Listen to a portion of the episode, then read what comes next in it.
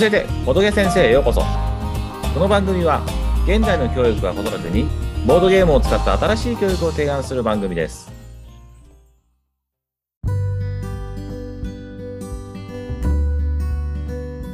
今回はゲストをお呼びして対談する回です。ゲストは人気ボードゲームカタンの販売会社である株式会社 GP の米川さんをお招きしてボドゲ先生ゆりさんと3人で対談していきます。ゆりです。よろしくお願いします。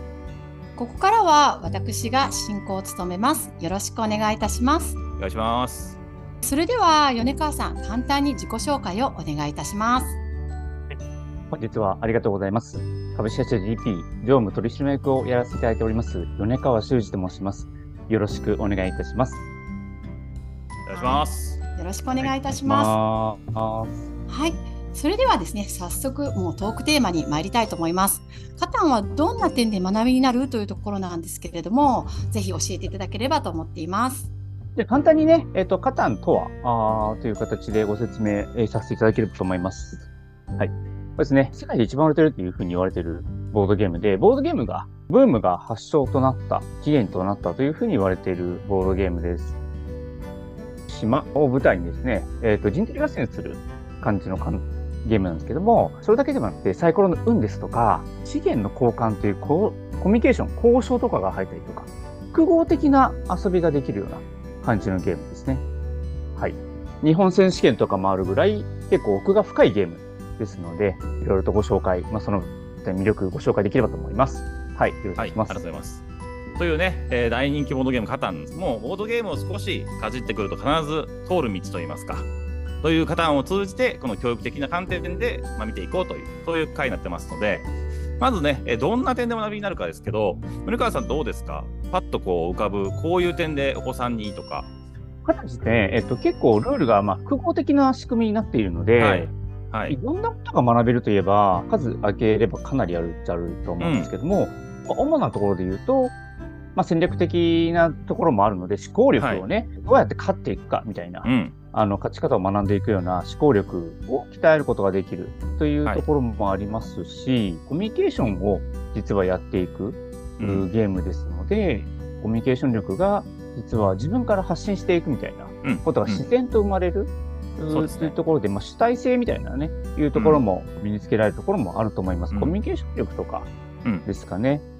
で、一番多く言われるのが、はい。読書力。うんですね。かつもですね、資源の交換をすると、物々交換をするみたいな、うん。いうところが出てくるんですけども、そこをこれあげるからこれちょうだいっていうやりとりが、うんシンプルなんですけど、これが交渉ですね。はい。交渉ができるボードゲームって実は結構少ない。そうですね。うんそ。れがうまく成り立っているというところが非常に評価が高くてですね、交渉学とか、うん交渉の授業で扱っている学校さんも、それなりに実は出てきているはい。というところも学びにの要素になるというところもありますかね。はいうんそうですね。もう交渉ができるっていうのは画期的というか、ですよそうね。ですねあ運の部分をカバーできるってありますもんね。それこそ。自分がうまくいってない部分を交渉でカバーするっていうことがゲーム上できるっていうのは、やっぱデジタルではありえないですからね。うん、そうです。ね相手の顔を見ながらね、こうやっていくっていう。はい確かに、対ね。人でやるので、こううんなんか、人の温度感とか、人間関係を考えながらもなんか、やるっていうところうが、んうん対人でやるっていうところが、この肩を通して交渉をやるっていう魅力の一つかもしれないですね。そうですね。相手が違えば交渉も違ってきますもんね。言い方も変わるし、はい。さっき通ったけど今通らないとありますもんね。同じ相手だから交渉が全部通るわけじゃないから、それぞれの事情はあるし、ちょうどいいね、このなんか、ウィンウィンな条件を持ち出すってことも当然いるし。そうですね。交渉を例えばしとくと、後でこうなんか、そうですよね。り協力関係が生まれたりとか、はい。実はするので、そうですね。交渉がそもそも戦略になってるんですよね。そうそうそう結構結びついてるんですよね。複合的にあの絡み合って、えー進めていく形のゲームなので、このぶつ切りしにくいところはあるんですけども、因数分解するとね、そういうふうなはいはい。あの要素があるのかなとは、うん。はい、思っています。やっぱ複合してるとやっぱり社会的というか実践的ですもんね。そうですね。交渉だけをなんか研修とかでやるのはなんか想像がつくんですよねこういう時の交渉してみましょうってでも実際って交渉だけをするっていう現場って社会でもありえないと思うんで何かをしながらとかお互いの思惑があって交渉を続けていったりとかするわけですから相手によって言葉も変わるしっていう意味ではすごく複合的にその交渉を通じて戦略とも絡み合ってとか自分の思惑とか主体性も相まって、まあ、交渉っていうので場で出てくるんでしょうけどその繰り返すことによってね最初は交渉断ったけど今回は OK するんかいとかね。今 OK しとくと 後々もう一回 OK してくれるからとかそういうものもうん。入ってきますよね。あの人には交渉 OK しないけどこの人は OK するってことももちろんあるしうん本当に場によって違いますもんねそれぞれ。なんかね、あの、お友達とね、こうなんか、お互いやりたいことはあって、そうあの主張してぶつかり合って結構喧嘩になってみたいなことありますけど、はいはいはいはい。ちょっとね、一歩譲って、じゃあこのおお友達が言ってることの優先してあげると。で、うん次私ね、みたいな、いうふうなことがあったりしますけど、それをね、あの、ゲームを通して体験できるというか、うん。お互い勝ちたいんですよね。お互い勝ちたいんですけども、そうそうそうその中で一部協力し合って、うん。みたいなところがリアルに体感できるので、非常に、ねまあ目的がね、勝つみたいなことが明確なので、あの、うん交渉も実はすごくしやすい仕組みにはなってるそうですね。促されやすいですよね。自分の利のためにも交渉しなきゃいけないっていうのもあるし。相手の利も考えて、うん。つむ先生がおっしゃる通り、その、ウィンウィンでね、うん。やっていく場面が実は必要となってくうんる途中で必ず。そうですね。うん。そうそう。これ、あの、ボードゲーム教室とかでも子供たちやらせるんですけど、あやっぱ交渉をしなくて勝とうとする子いるんですよね。ああそ、の交渉自分が苦手だから、その、なしでもいけるんじゃないかと思っちゃうんですけど、やっぱ無理で、なかなか難しいですよ。特に序盤だと、やっぱ出ない資源が出てくるし、はいはいはいはい。やっぱ交渉で交換とかしていかないとずっと出てかないんですよね。その資源が足りないとか。はいはい。ななしで勝つの難しいよなっていうゲーム性もすごいなと思いますけどね。うん。オプションとして交渉があったら勝ちやすいじゃなくて、多分ないとほぼ勝てないんじゃないかっていう風になってるのもゲームとしてすごいですよね。そうそうそう。必ず途中で絶対交渉挟まないと、うん。おそらく勝ちにはつながらないかもしれない。そうですね。いいとこまでは行くんですよ。いいとこまでは、そうそうそうそうそうあの、運とかでも行くんですけど、うん勝つっていうことになるとまた、そうですね。人より一歩前とかなるとまた違ってきますよね。なんかすごいいろんな話を聞かせていただいてちょっと私も学びをになるんだなっていうことを実感しましてそういった中でじゃあ今こう人生の基盤となるようなものが学びになれる方って遊びがこう導入からかけていったらどんどんどんどん広がっていくんだよっていうお話をいただいたんですけどこの教育利用の方法っていうことをちょっと考えた時どういうふうなこうビジョンとか見えそうだったりとかありますか、村川さん、これまでのその実践としてはどういうのが回数として上がってるんですか、実例としては。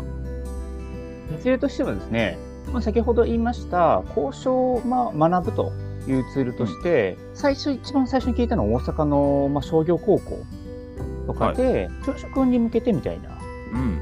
いうところのあの実践のが学問として、えー活用していただいたところから始まって、いろんな学校で今ではあの交渉学、交渉の授業の,、まあ、あの導入ツールみたいなうん形で使っていただいてるっていう実例が、まあ、多く見受けられます。あとは、昨年ですね、あの2年前か、山形の高校でちょっと変わった取り組みがあって、はいカタンの盤面とか資源とかを地元のものに全て置き換えて、うんマイクロツーリズム学みたいな、はい。いうものの活用に使っていただいた。うん要は何を言ってるかというと、まあ、地元の名産のものが資源として入ったりとか、おうんうんね、お米が入ったりとかね。はいはいはいはい。地元の名産地とか、工場とか、はあー学校とかが盤面に入ってきて、いはいはいはいはい。と山形なので、蔵王版とかがあったんですけど、まあ、雪に関するテーマが入ってきたりとか、教育活動されてました。で、すごかったのは、その、生徒さんが地元のなんか商商店街とかはい。に取材しに行って、で、商店街のそのお店の情報とかをうん。各カードにね、あ、はいはいはいはい。発盛り。込んでですね、そういった発展カードとかにも盛り込んで、地域情報の発信のツールの、お一つにも活用できるみたいな。うん。実地元を、まあ、あの、マイクロツーリツーリズムなんで、まあ、地元、あ近くの魅力を発見しようみたいなことなんですけども、セツさんは、えっと、それこそだから学びを通して地元の良さとか、地元の名産とか魅力をね、発見するという非常に、まあ、有効なツールになった。うん。で、その山形の蔵王、例えば、えっと、蔵王版の方とかですと、はい。それを遊ぶことで、あの、蔵王の街ってこういうものがあるうん。とか、こういう風になってるんだとか、はいはいえーこういうものが有名なんだな、みたいうなんことが遊びを通してなんか学べるっていうか体験できるみたいなことがあ、あの、に活用していただいて、まあ非常に面白い活用だなとうん。いうところで、まあ、うちの方も推奨させていただいて、はい。アドバイザー的な感じで、あの、本当実際にはせ生徒さんが1から10までやってたんですけど、そういう活用もさせていただいて、発展がありました。です。直近では、実は、小学生、小学校はい。の5年生はいのクラスで、それを、まあ、そこまで本格的かどうかっていうのを別として、えーやろうというふうに、はい。静岡の方で、はい。はい。実は取り組んでいただいている学校さんも、実はあります。あ、今の地域版みたいなことですね。地域版ですね。うーん。確かに小学校の社会科とかで使えそうですよね。我が町の資源をね、変えてみようというか。そう何が取れるの？そうそうですね。まさにちゃんとね、このもともとその無人島を開拓するっていう意味では、その資源がちゃんとね、食べ物とか、ね、小麦とか、羊毛とかなってますから、我が町で置き換えたら何かってできますもんね。そうですよね。有名な建物とか、なんかスポーツのクラブチームとかが出てきてもいいですし、そうですね。発展カード何にしようとかもね、絵柄何にしようも選べますもんね。確かに社会科としても普通に使えそうですね。総合というか。で、その、それぞれ生徒さんが、あの、うん自分たちの視点で選んでくる。うん。自分たちで探して選んでくる。そうすると、まあ、探す、地元を探すってことは地元の魅力をはいかに発見しようっていうふうに活動になるので、うん。そんなこと普段、普段やらないじゃないですか。そうですね。はい。非常にまあ、すごいいい、とてもいい活用のうん方法だなと思って、まあそういうところが実は、なんか新しい活用の方法ですね。その、うん。ローカライズ版って言いますか。はいはい。これはもうどんどん使ってくれっていうスタンスなんですか？そのスタンスとして使は。っていただいて構わないです。あの、一点ね、ちょっとめんどくさいのが、知うと、著作権にちょっと該当してしまうので、はいはいはい。それを作って、教育活用する分にはいくらでも構いません。はい。それを作って増産して販売されると困るんではい。すけども、はい。そうです。そこだけですね。そこは、そうそれは困る困るんですけども、で、その作ったもので遊ぶとかっていうのは全然構わない。はい。うん。逆にじゃあもうどんどん情報を提供した方がいいぐらいですね。こういうふうにやったよっていうのを。そうですね。ああ、じゃあもしね、この学校とか地域とか、もしくはボードゲーム会とかで、いまあ、もしくはご家庭とかでやった場合は、もうどんどんあの SNS 上げてもらってとか、もう直接ね、メールで送るとかでもいいと思うんですけど、はい。そうですね。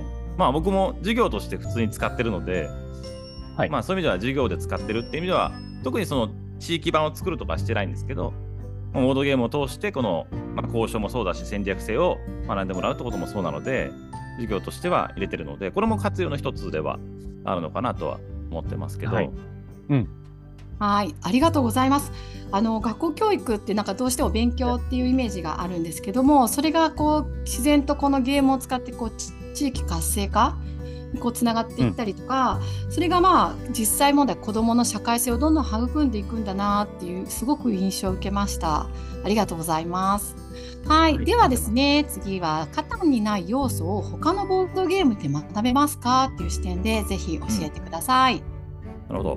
まあ、カタンで、ね、この交渉とか戦略とかありましたけど、このカタンにない学びの種類を、はい他のボードゲームでまあミックスじゃないですか。これとセットにするといいよっていうのでいくと、まあ一つパッと浮かぶのは、あのカタンは一人一人の対決というか、なので、まあ、チーム協力できるっていうボードゲームがいくつかあるので、例えば GP 社のやつで言うと、まあ、ザ・クルーっていうボードゲームが、みんなで協力してミッションを達成しようというタイプなので、またその誰かを出し抜くとか、交渉で自分も有利だけどっていうことまで関係なく、みんなで協力して達成してやったー、ダメだったらもう一回やろうっていう形は一つ大きな要素ですよね。協力の要素はなくはないんですけど、特にフューチャーされてるわけじゃないので、あの、協力っていうふうにくくると、あの、多分他のゲームと組み合わせた方が分かりやすい。はい。はいはいはいザ・クルーもそうですし、謎解きゲームでエスケープルームっていうのもあって、まあ、それもみんなで協力して謎を解いて脱出しようみたいな話、ん。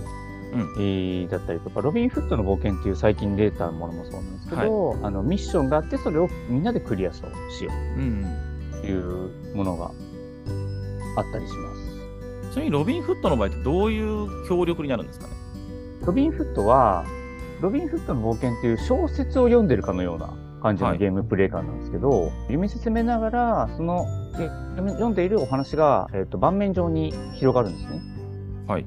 そこを操作していって、盤面が動いていくと、読むページが変わります。あなるほど。ゲームブックみたいなやつや。おっしゃる通り、おっしゃる通り、ゲームブックみたいな感じで、例えば、全部で、ロビンフットは9章ある。お話が9章。はい。で、最初の1章だとかだと、目的が、えっと、仲間を助けましょうという目的なんですね。うん。で、それをみんなで協力して実現していく。うん。その物語をみんなで綴っていくというか、それを実現していくっていうようなストーリーになります。なるほど、なるほど。じゃあみんなでその没入感も含めて入っていけるってことですね。みんなでお話を進めているみたいな感じのうんうんうんうん。感じなんですね。まあ、なので、あのー特定のミッションを達成するっていうのがゲームの目的ですね。ロビンフットに関しては。やっぱり協力系の場合、相手の方にね、矛先行かないですからね、そのミッションとかそのものにみんなでフォーカスするので、まあこれもやっぱり勝ち負けがちょっとこだわり強いとか、あの勝ち負け嫌だって子にとっては本当すごくいい学びですよね。みんなでやるっていうミッション型といいますか。まあいいですよね。あとまあ本当にパズル要素で言えばウボンゴはまさにあ型にない要素ですね。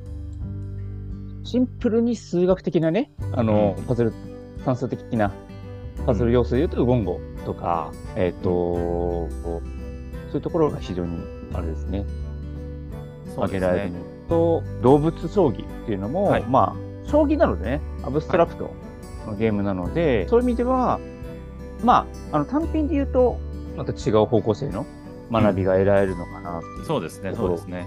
将棋のちょっと面白いところは、始まる前に、よろしくお願いしますっていう。はい。で、終わったらありがとうございますっていう風に言ったりとか、まあそういうなんか礼儀を学びましょうみたいなところも実は盛り込まれているので、うんうんうんそこの部分は動物将棋面白いなと思っています。なんか他のゲームとかにはそういうことは書いてない確かにないですね。はいうん最初の言葉とかないな。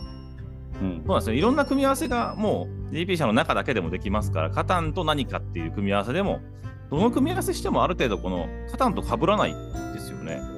ゲームシステムが違えばうん。構成要素が違うので、何か学べるっていうところもまた変わってくるのかそうですねう。で、ほとんどの場合、お子さんと一緒にも普通にできるっていうのは特徴かもしれないですよね。な。うちのゲームほぼできますね。そうですね。例えばその、まあ、知らない知識がちょっとあるとか、漢字が読めないとか、っていうところは若干あるんで、大人の方がね、うん書いていただければあれなんですけど、ゲームシステム、ルールに関しては、お子さんで全然遊べるものが多いですね。そうですね。最初だから親子で一緒にやるとか漢字読んであげて、途中からもう自分でできるよとかもできそうなゲームが本当に多いですね。来年に発売なんですけど、ベルラッティという絵をテーマにしたはいはい。ゲームとかは、それこそ文字がない。うん。完全に絵、絵だけしかないので、ゲームシステムさえ分かっちゃえば、あのゲーム全然ちっちゃい子でもできちゃううんっていうような、あのゲームだったりもしますし。うんうんうんうん。なんか組み合わせの提案ってあるといいですよね。なんかこの組み合わせいいよとか、なんかそう、ね、お好みの組み合わせみたいなセットみたいな。えーあるそういうといいですよね提案までは確かにしてないですね。結構ね、いろいろボードゲーム買う人って、1個だけ買うよりも、なんかいくつか買って、なんか気分で買えるとか、いう方もいらっしゃるので、なんかセット組み合わせは、なんか提示できるといいですけどね、なんかね。こういう子にはこれとこれカタンとこれで、イコールこれみたいな。なんかあると思うんですよ。ああ、そうですね。逆にちょっと教えていただきながら、ちょっとまとめていきたいなと思うんですけど。じゃあ、これは後編で、そうですね。後編で多分そっち行きましょうか。はい。はい、ありがとうございます。ゲームによってですね、それぞれの学びや教育的に培われているものがたくさんあるんだなということをちょっと教えていただきました。また GP さんにもカタン以外でも素晴らしいゲームがあるということも教えていただいて、とてもいい時間だったと思っています。はい、もう楽しい時間あっという間だったんですけれども、お時間となりましたので、最後に米川さんからえ今日の感想などを聞かせていただけるとありがたいです。はい、本日はありがとうございました。教育的価値っていうところが、あの、こういうふうに掛け合って、あの、話させていただくことで、もう僕自身もね、新たな発見もありましたし、もっと、もっともっと深めていけるんだろうなっていうところは、非常に感じましたので、ぜひね、あこれからも、あの、いろいろとお願いできればと思いますので、本日は勉強させていただくこともあり、あの、ありがとうございました。ありがとうございまし引き続きよろしくお願いいたします。た。はい。はい、ありがとうございました。当番組についてはですね、詳しくは概要欄をご覧ください。それではまた次回もお会いしましょう。ありがとうございました。ありがとうございました。ありがとうございました。